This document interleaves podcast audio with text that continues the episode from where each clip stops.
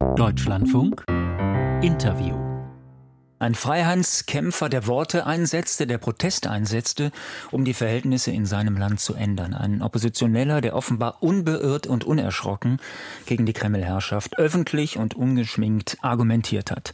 Auch nach dem überlebten Giftanschlag vor gut drei Jahren, als er nach dem Krankenhausaufenthalt in Deutschland wieder nach Russland zurückgekehrt ist. Gestern ist er gestorben in einer Strafkolonie in der russischen Polarregion. Aus Moskau berichtet Frank Eichmann. Warum Alexei Nawalny gestern überraschend starb, ist weiter unbekannt. Die russische Gefängnisbehörde hatte lediglich erklärt, dass die Todesursache ermittelt werde. Der 47-jährige Nawalny galt als der bekannteste Kritiker des russischen Präsidenten. Wegen Extremismus zu 19 Jahren Haft verurteilt, wurde er Ende Dezember trotz angeschlagener Gesundheit in ein Straflager jenseits des Polarkreises verlegt. Dort soll er gestern nach einem Spaziergang plötzlich zusammengebrochen und trotz sofortiger Wiederbelebungsversuche gestorben sein. Nawalnys Tod löste international massive Kritik aus. Die russische Regierung und Präsident Putin trügen die Verantwortung für den Tod des Oppositionspolitikers. Diese Kritik wurde in Moskau entschieden zurückgewiesen. In mehreren russischen Städten legten Menschen am späten Abend Blumen an Denkmälern nieder, die an die Opfer politischer Repressionen erinnern. Die Menschenrechtsplattform OVD Info registrierte bis zum Abend die Festnahme von über 100 Menschen in zehn Städten, darunter in Moskau, St. Petersburg, Nizhny Novgorod und Murmansk. Die russische Generalstaatsanwaltschaft hatte davor gewarnt, zu nicht genehmigten Versammlungen aufzurufen oder daran teilzunehmen. Aus Moskau berichtete Franke Eichmann. Wir sprechen über Alexei Nawalny jetzt mit Irina Scherbakowa, deren Menschenrechtsorganisation Memorial 2022 den Friedensnobelpreis verliehen bekommen hat. Wir erreichen auch Sie bei der Sicherheitskonferenz in München. Guten Morgen. Guten Morgen. Frau Scherbakowa, woher hatte Alexei Nawalny die Kraft, so unbeugsam zu sein? Na gut, also das ist natürlich die Frage an die, an die Persönlichkeit. Und ähm, ähm in diesem Sinne ist das äh, wirklich ein unglaublicher Verlust. Äh, so eine Figur äh, ist eine absolute Seltenheit. Er ist, also die bleiben in der Geschichte. Auch mit seinem Tod hat er das bewiesen und oder besser gesagt mit seinem Mord. Und ähm, es ist äh, natürlich nicht in Sicht, dass so eine Figur, also äh, die solche Überzeugungs eigentlich Kraft hatte äh, für die junge Generation. Das war, das haben wir ja auch gestern gesehen. Also trotz allen Gefahren und Ängsten und so, wie viele Menschen trotz alledem auf die Straße gegangen sind, um Blumen hinzulegen an die äh, Denkmäler an Opfer der politischen Repressalien. Und das waren, ich habe das gesehen, das waren junge Menschen. Ja und äh, und äh, ich glaube, seine Kraft war, wie, äh, wie, das, äh, wie das so ist, seine Kraft war in seinen festen Überzeugungen, was das für ein Regime ist und was man alles machen muss, um, äh, um, diesen, um die, gegen dieses Regime zu kämpfen. Mhm.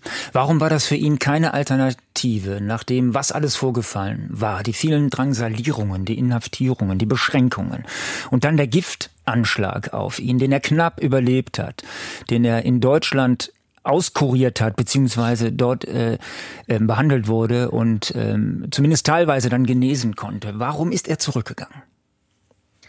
Äh, na, ich glaube, Alternativen gibt es immer für den Menschen. Wenn es keine Alternativen gäbe, dann wäre auch, dann wären auch die solche Entscheidungen nicht so wertvoll äh, wie gesagt, Alternativen. Und wenn man die Fragen stellt, warum, also warum er nicht, warum er, äh, warum er nicht in Deutschland oder im Westen nicht geblieben ist, ja, eben deshalb, weil er so eine Figur war, weil äh, er äh, keine, würde ich mal sagen, weil äh, er absolut fest geglaubt hat, dein, sein Platz ist in Russland. Nur so kann er äh, wirklich äh, seine, für seine Abhänge, äh, Anhänger also überzeugend wirken. Ich glaube deshalb.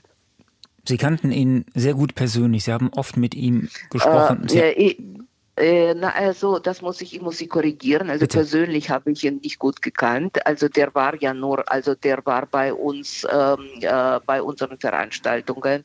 Der war zum Beispiel bei Namen, zu, bei dem Stein, Lubjanka Stein, also ein Denkmal an die Opfer von politischen Repressionen, an dem Memorial am äh, jedes Jahr, äh, solange es nicht verboten war, am 29. Oktober na, äh, Namen von Ermordeten ähm, zu, in den sowjetischen Zeiten beiden gelesen hat, war er jedes Mal, war er jedes Mal dabei. Er ist von Memorial sofort nach seiner Verhaftung zum politischen Häftling äh, erklärt worden und also in diesem Sinne war er äh, natürlich also ein, äh, äh, ein, ein, ein Mensch, der in dieselbe Richtung dank, äh, dachte und äh, so, ein, so ein Mitstreiter hm. war. Sie sind ihm auch ja, persönlich begegnet? Habe, ich, ja, Frau ich habe persönlich begegnet und auch seine ja. Frau. Und ja, die, ja, wie hat er da auf Sie gewirkt? Er hat äh, auf mich gewirkt und ähm, äh, als ein, äh, würde ich sagen, absolut kein Märtyrertyp, sondern als, ähm, äh, also wenn man äh, so ideal eine, ähm, einen äh, Präsidenten ja sich vorstellt und seine Familie, wie es, wie er immer in dieser schönen Russland der Zukunft, die er bestrebt hat, ähm, wenn man sich irgendwelche irgendwelche solche ideale Vorstellungen, äh, wen, äh, auch äußerlich, ja, haben sollte, dann war natürlich er und seine Frau und seine Kinder, also das war äh, absolut ein ideales, also ideales Team. Also und diese und diese Wirkung hatte er und vor allem er war kein Märtyrer-Typ in dem Sinne, dass er Humor hatte, also sich lustig machte, auch in seinen Entlarvungsfilmen über die russische, über die ähm, äh, Korruption, also der russischen Macht. Und ähm, ähm, bis zuletzt, auch ein Tag vor seinem Tod, deshalb wird sein, äh, sein Tod so unglaubwürdig, hat man ihn in einem äh, Zoomen-Video gesehen, also äh, und wo er sich über seine Richter lustig, wiederum lustig gemacht hat. Und ähm, in diesem und in diesem Sinne war das, das war auch seine, würde ich sagen, seine Stärke. Mhm. Ich möchte Sie auch das fragen. Wusste er, dass er den Gulag nicht überleben wird. Na gut, das, das weiß, äh, ja gut, das war eine Strafkolonie, das war kein Gulag, aber im übertragenen Sinne waren seine Verhältnisse, unter denen er in der Strafkolonie war, also völlig absolut unmenschlich und glaube ich unvorstellbar für den Menschen aus, für, äh, für Menschen aus Europa und aus dem Westen absolut unvorstellbar war. 300 Tage in Straf in dieser, während seiner Haft war er 300 Tage in Straf, in einem Strafisolator, in den Strafbar Baracken und das muss man sich, das kann man sich gar nicht vorstellen. Also da hat er gehungert, das, äh, dort war es kalt und so weiter und so fort. Aber ähm, der Mensch kann nicht und so ein Mensch wie er, äh, er musste natürlich damit rechnen, dass er das äh, nicht überlebt, aber äh, das war ein Teil seines Kampfes und äh, ja.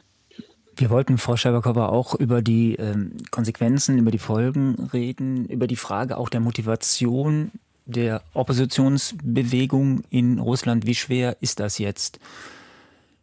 Äh, das dort ist, weiterzukommen äh, und ähm, zu, äh, zu demonstrieren, zu formulieren, zu artikulieren. Ja, also das ist natürlich alles sehr schwer. Von außen, ich bin ja in der Immigration und an solchen Tagen, also äh, glauben Sie mir, hat man ein, äh, ist also diese Tragik also unglaublich, also unglaublich stark um die Menschen, die dort sind und, äh, und Trauer um die Menschen, die dort sind. Und ähm, äh, wie gesagt, ähm, äh, man braucht sehr viel Mut in Russland sogar äh, also für einfache, normale Menschen einfach, einfach ähm, ein Blumenstrauß äh, äh, dann äh, hinterzulegen zu, äh, zum Andenken an Nawalny.